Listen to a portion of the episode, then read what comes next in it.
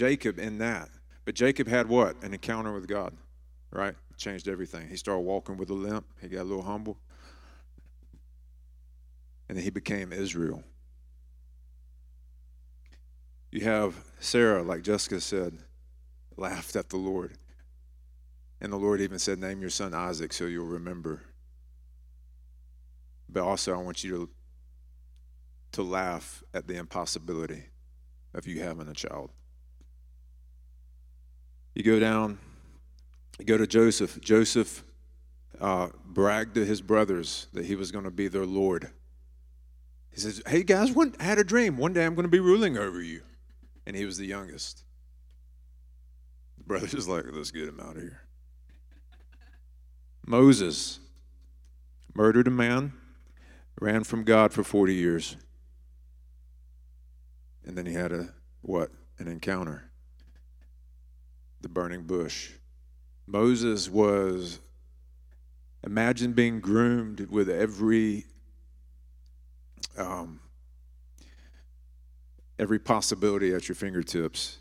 So he he was groomed to actually he was actually a great speaker before he went out into exile. He was had the greatest hygiene, you know, like he's groomed and he's manicured and he's taken care of and he's taught and he's educated and he goes out into the desert and he's so broken that he can't even speak without stuttering. And the Lord's like, now you're ready to deliver your people.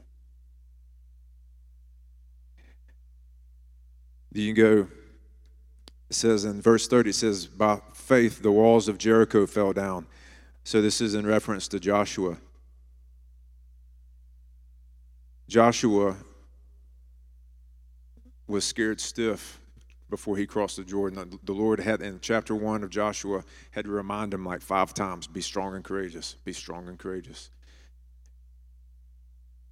And then they were defeated because they disobeyed the Lord. And then Joshua made a covenant with the Gibeonites, which he was not supposed to do. But here it is. I remember when Joshua led them. This is the Lord thinking with the angels. He's like, you remember when Joshua led them to walk around Jericho? The walls came down. That was awesome. I love Joshua. Rahab, a prostitute. This did not perish with those who were disobedient because she welcomed the spies in peace, because she believed in the Lord. It's just not about our righteousness, it's about His righteousness. It's about who He is. Because in that one time where the, she, she believed the Lord, and they said, Hang the scarlet thread out your door, out of your window, so we, you don't perish with everybody else. She believed enough to do that. Gideon, the lowest of the, he was the least of his tribe. His tribe was the least of the 12 tribes. He was so scared he was in a, a wine press threshing out wheat. Samson, liar, fornicator, prideful. God says, man, remember, remember what Samson did? Remember when his, he was blinded and he asked, asked me for strength one more time to defeat the Philistines? David, murder, adulterer. And you, you go on down and it talks about these people, by faith, conquered kingdoms, performed acts of righteousness, obtained promises, shut the mouths of lions, quenched the power of fire, escaped the edge of the sword from weakness were made strong, became mighty in war, put foreign armies to flight. Women received back their dead by resurrection. Talking about the one, the, the, the widow um, and Elisha, the prophet Elisha, where he breathed on her son and into his mouth, and, the, and her son came back. Others were tortured, not accepting the release so that they might obtain a better resurrection. They're like, hey, you're free. No. I'm not going. And who knows how that looked? It's like, I'm not going to set all my brothers and sisters free. Like, well, we're not going to do that. Well, I'm going to stay in prison. Others experienced mockings and scourgings, chains, imprisonment, mockings. Sometimes we forget about that with Jesus, that he, he not only was uh, beaten, but he was mocked. Hey, you're the king of the Jews, right? Why don't you, you're like the son of God. Why don't you call a bunch of angels to come save you? And they put that crown of thorns on him. Look, here's the king of the Jews. And, and they're gambling. Jesus is enduring all this, just like I saw Noah endured it. Says they were stoned and were sawn in two. They were tempted. They were put to death with the sword.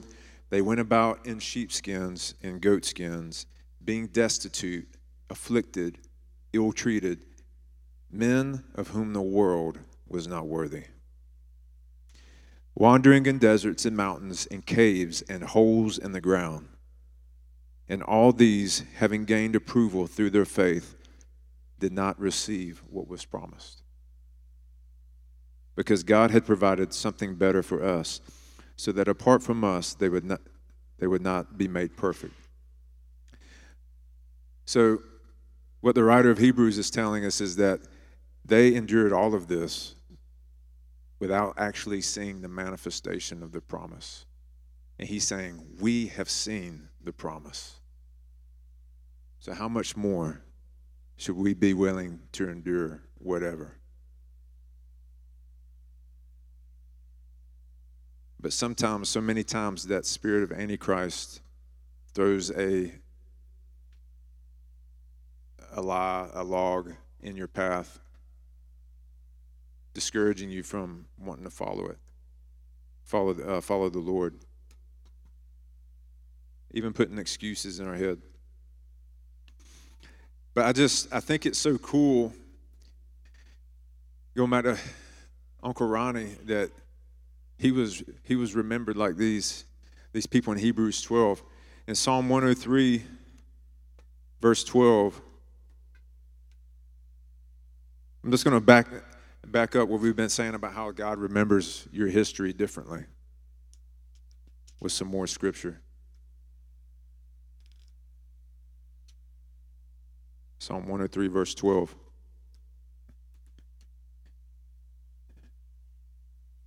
All right. So actually, starting in verse 11, says, For as high as the heavens are above the earth, so great is his loving kindness towards those who fear him. As far as the east is from the west, so far as he removed our transgressions from us.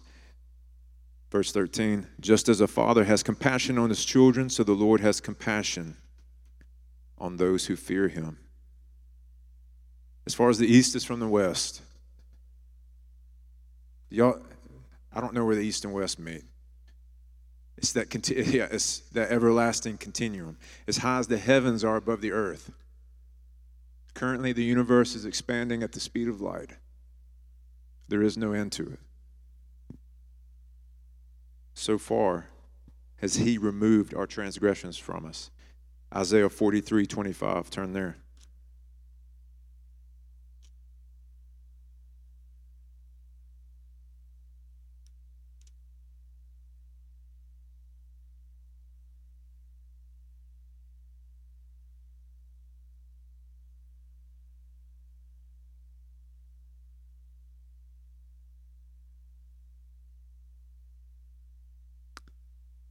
The Lord says, I, even I, am the one who wipes out your transgressions for my own sake. I will not remember your sins. So the Lord, under the blood, cannot remember your sins. That's why Hebrews 11 is written the way it is. Because all of that, the nakedness, the lying, the adultery, the murder, it's all under the blood. Remember what David said? Blessed is the man who does not hide his transgression from the Lord. Why was David a man after God's own heart? It's because of that. It wasn't because David was perfect, it was because he came to the Lord with everything.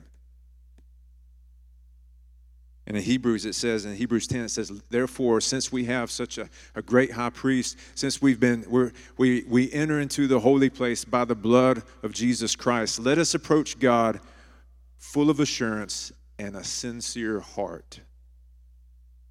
A sincere heart. And that's what David had. That's the key of David. It said Jesus, he came to restore the key of David, which is intimacy. And that's the key to intimacy is the sincere heart. So you maybe you're struggling with, God, I feel like I'm I should have had more courage. I feel like I should have said that, or you, you missed an opportunity, or whatever it may be. You know, like last week. Um, by the way, we we went on outreach and we we saw like four people come to the Lord, and and so that was this past Tuesday. The week before, I was able to lead two men to the Lord the previous week, but then I, I was in Publix and I um, I felt like I missed the opportunity. I felt like the Lord was prompting me, and I kind of ignored the nudge, you know. And so I got back to my car. I was like, Lord, I don't like it when I do that. What do you think about this? What do you think about like this situation, like when I ignore the nudge? And Josiah had been on my Spotify, and so there was X Men soundtracks being played, and so I turned my car on and this soundtrack from one of the X Men movies popped up, and it's an instrumental. It has no words, but the title of it popped up on my car screen, and it says, right after I said this to the Lord, it said, I have faith in you. that was the name of the song. I was like, and I didn't, I wouldn't have gotten that answer from the Lord if I hadn't been sincere in that moment of like, hey, I blew it. Or I feel like, at least I feel like I blew it, Lord. And what do you think of me in that moment? And he responds, I have faith in you. He believes in you because he put, you got, because he's with you. That's why, that's why he believes in you because he knows that like I'm with you, like I'm we're walking together in this. And I'm faithful. I'm the rock. He knows who he is. And so he's really humble and he's really confident in himself. Humble, humility, and confidence are not opposites. Humility, I, I, would say, actually gives you more confidence. It's like Coach Rosine used to tell me. He said, Trav, the nicest guys are usually the most confident, confident guys. And there's a lot of truth in that. Humility actually gives you confidence because you're not dependent on yourself. You dependent when I depend on myself, I'm dependent on this shaky thing that's like over here and over there. But when I depend on the Lord, it's like I'm depending on the rock. And so when I look at myself, I get discouraged. When I look at the Lord, I get encouraged.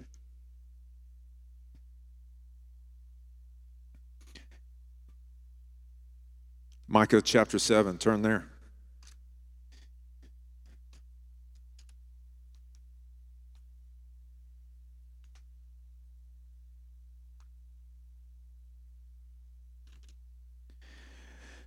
Verses 18 through 19, it says, who is a God like you who pardons iniquity and passes over the rebellious act of the remnant of his possession? He does not retain his anger forever because he delights in unchanging love. He will again have compassion on us. He will tread our iniquities underfoot. Yes, you will cast all their sins into the depths of the sea. So, the moment you come before the Lord and you give it to Him, whatever sin, whatever transgression, whatever it is, and you're like, Forgive me, Lord. He, he stamps forgiven on it with the blood of Christ, and he does this like hurls it just into the depths of the sea. And he's like, Now, what were we talking about? Let's move forward. Like, Paul says, I'm not, we're not those that keep looking back. We're not, he says, those who are mature don't keep looking back. So a sign of maturity is not to keep um, hashing up the things that are under the blood. It doesn't mean I'm, I'm. What I'm not saying is don't get inner healing or anything like that, because I'm a big believer in, in prayer ministry, inner healing. But what I'm saying is if you keep looking at who you were before Jesus, you can't move. You're stuck. But that's why it's, the New Testament talks about being in Christ, being hidden in Christ, in Christ, in Christ, in Christ, in Christ. Set your mind on things above, not things that are below. For you are seated at the right hand of God in Christ Jesus. That's why you, that's why you start thinking that way now. And so here, he's cast our iniquities into the depths of the sea. And then last one, turn back to Hebrews chapter 8, verse 12. For I will be merciful to their iniquities, and I will remember their sins no more.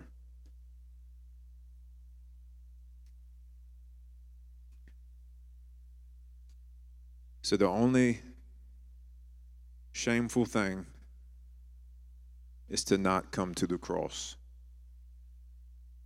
Because at the cross, Jesus bore your shame, He bore your reproach. But if you don't come to the cross with a sincere heart, you have to bear the shame. It's like when I'm sharing the gospel with people, sometimes I'll say, either you pay for your sins or you let Jesus pay for your sins. But the wages of sin is death. So you pay for it with your death, or you let Jesus pay for it with his death. It's the same way with shame. Jesus bore your shame, he bore your reproach, he, he bore the condemnation. And so you don't have to bear it anymore. So let Jesus bear your shame. And what keeps us actually from coming to Jesus with a sincere heart, from coming to the Father with a sincere heart, is the shame. Because shame wants, wants you to hide, it wants to act like things are maybe better than they actually are, or you're just don't want to approach God with these things, even though He knows them already.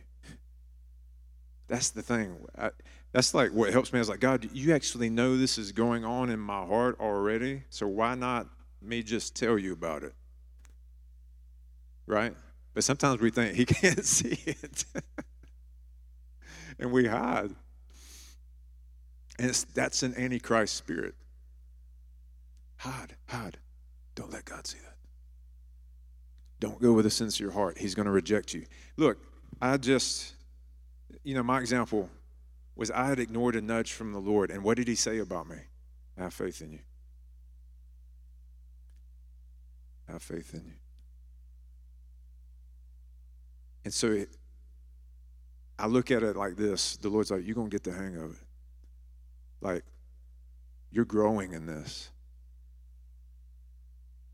And I'm here with you. Like, he's not the he's not the dad that teaches you to ride your bike. And it's like, hey, I want to be in the house. Tell me when you figured it out and you're out there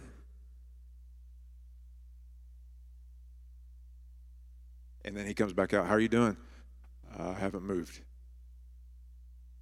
what are you doing ride that bike tell me when you're done no he's not that dad he's the dad like he's running with you wobble off all right let's just, just keep doing it again do it again. You're doing great. You're doing it again. It's okay. You can cry. It's fine. All right. But, but we, we, we need to do this together. All right, go, go, go, go. You know, however many times it takes. But he's not thinking that you come out of the womb knowing how to ride a bike.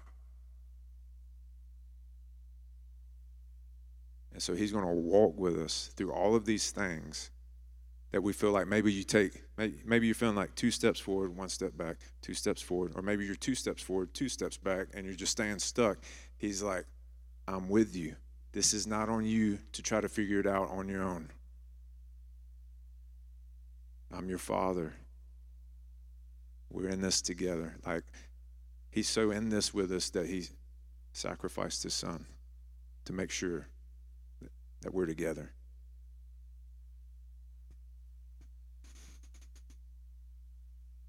Thank you, Jesus. You got anything? Let's stand up. Before we have the worship team come on up.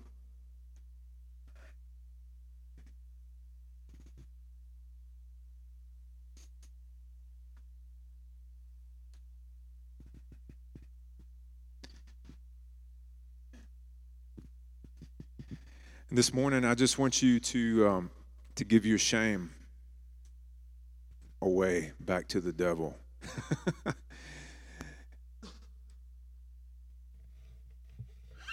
There's no condemnation in Christ Jesus. And so don't don't live with like one foot in Christ, one foot out. Get all the way into Jesus. Now, the cost for you is that your old identity will be lost. That's your cost. But like that stuff's dragging you down anyways. Remember Hebrews it says, "Let us throw off the sin that so easily entangles." that stuff's just like entangling you, holding you back. Freedom is in Christ Jesus alone.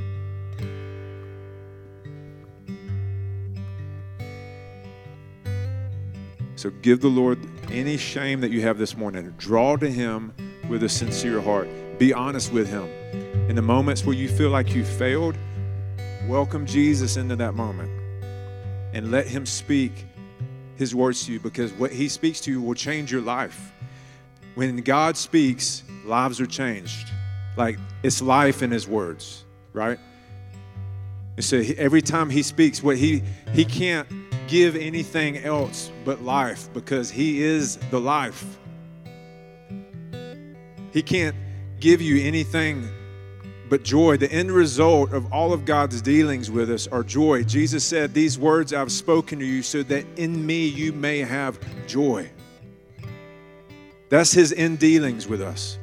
That's what that's why heaven is a is full of celebration and worship and a party. It's full of joy. That's why it says the kingdom of God's not eating or drinking, it's righteousness, peace, and joy in the Holy Spirit. That's the kingdom of God. So even when the Lord corrects us, say that's not good for you. What's the end result of that that He's looking for? Joy. What's the end result of any correction that He has? It's freedom. It's to bring you into the place of peace and joy. It's to bring you to the place of not being hindered again, of not being entangled, of not being held back. That's the end result that He's looking for with all of His dealings with us. So Jesus came to set you free. And come to Him, and the key to that freedom is open your heart sincerely and honestly and let Him come into that place. So as we worship, I encourage you, you can, whatever you need to do, if it's praying with our ministry team, if it's coming down front, asking a friend to pray with you, but give Jesus the shame of not being able to approach Him with a sincere heart. Yeah, and if your thing is shame, for sure, do that. But some of us need to also let go of some people's throats that we've been holding on to and let their story be different in our mind and let Jesus write a new story. So I just pray that um, each of us will have courage to let the blood cover those stories that are riddled with pain and that we'll have courage this morning to take those to the cross, to take that pain to the cross. Because just as much as we have to take our shame, we have to take our pain to the cross, where you can put your bitterness and let go of those people's throat and let them be covered in the blood and let their story be written in the blood of love, in the ink of love, through the blood of Jesus and just ask God those people that you think about where it just is immediately painful, just ask God to rewrite that story from His perspective, and He will do it.